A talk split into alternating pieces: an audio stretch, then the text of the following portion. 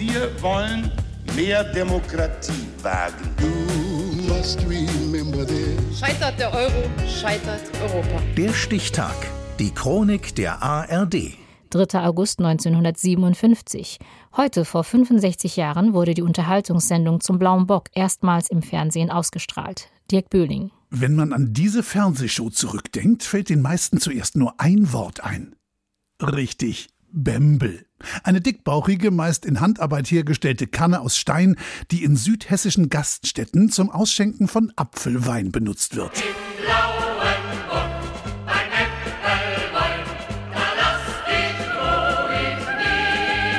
Der blaue Bock war eigentlich eine Verlegenheitslösung. Im August 1957 sollte die Deutsche Rundfunk Fernseh und Phono, also kurz Funkausstellung, in Frankfurt stattfinden.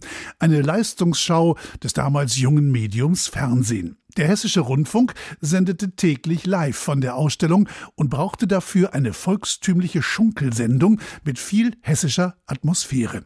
Regisseur Eckhard Böhmer erinnert sich. Intendant Beckmann kam auf die Idee und sagte nur mal so, mach doch eine Äppelweinkneipe. Genau genommen eine echt Sachsenhauser Äppelwoi-Schankwirtschaft. Zunächst führte der in Hessen bekannte Radiokonferencier Otto Höpfner hemdsärmlich und kumpelhaft als Wirt durch die Sendung. Ach, bei uns Männern, wie man sagt, ist Schönheit gar nicht so gefragt. Schon damals als Kellner dabei Heinz Schenk, der die Show mit kleinen Sketchen begleitete und seinen Chef 1966 nach den ersten 74 Ausgaben ablöste, weil der mehr Gage wollte. Schenk erfährt von der Beförderung sozusagen im Vorbeigehen. Vergesse ich nie, war ich also hier im Haus, ging die Treppe runter, Hans-Otto Grünefeld ging hoch, kam an mir vorbei und dreht sich rum, sagt zu mir, Du machst ab Januar den blauen Bock. Der Rest ist deutsche Fernsehgeschichte.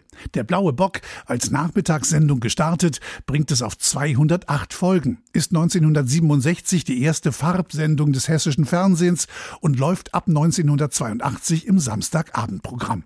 Gut 15 Millionen Menschen schunkeln am Bildschirm mit, wenn der Gastgeber, auch Autor der Show, mit Prominenten singt, ob sie nun wollen und können oder nicht. Gäbe es freie Arbeitsplätze, kein Stress und keine Hetze, ja, das wäre wunderbar.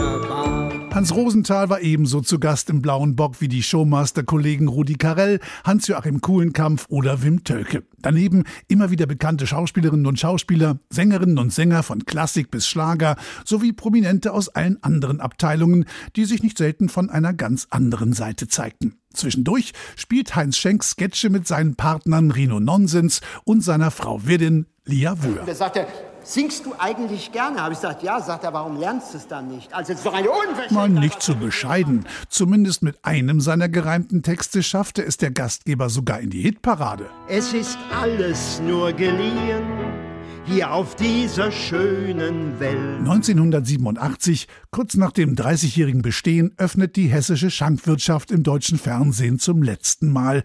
Heinz Schenk wollte nicht mehr. Ich habe von mir aus die Zäsur gemacht, habe gesagt, genug, abgehen, im Höhepunkt. Natürlich wurde ein letztes Mal geschunkelt, wie fast immer mit dem Medium Terzett. Ja, hier wurde